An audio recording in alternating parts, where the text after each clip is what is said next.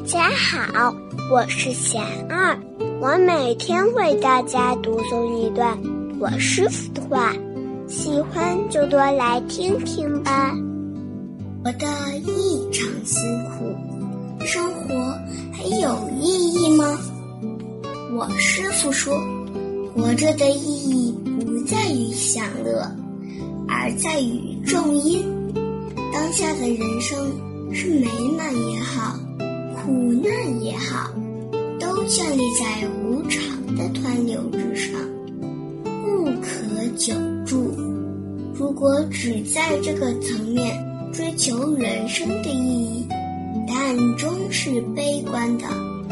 但佛法告诉我们，生命既是无常的，又是无限的。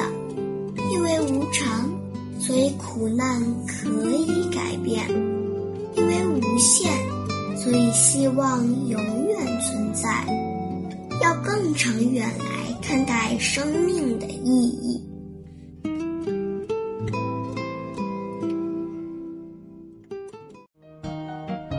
大家有什么问题想问我师傅的，请给贤二留言，贤二会挑选留言中的问题。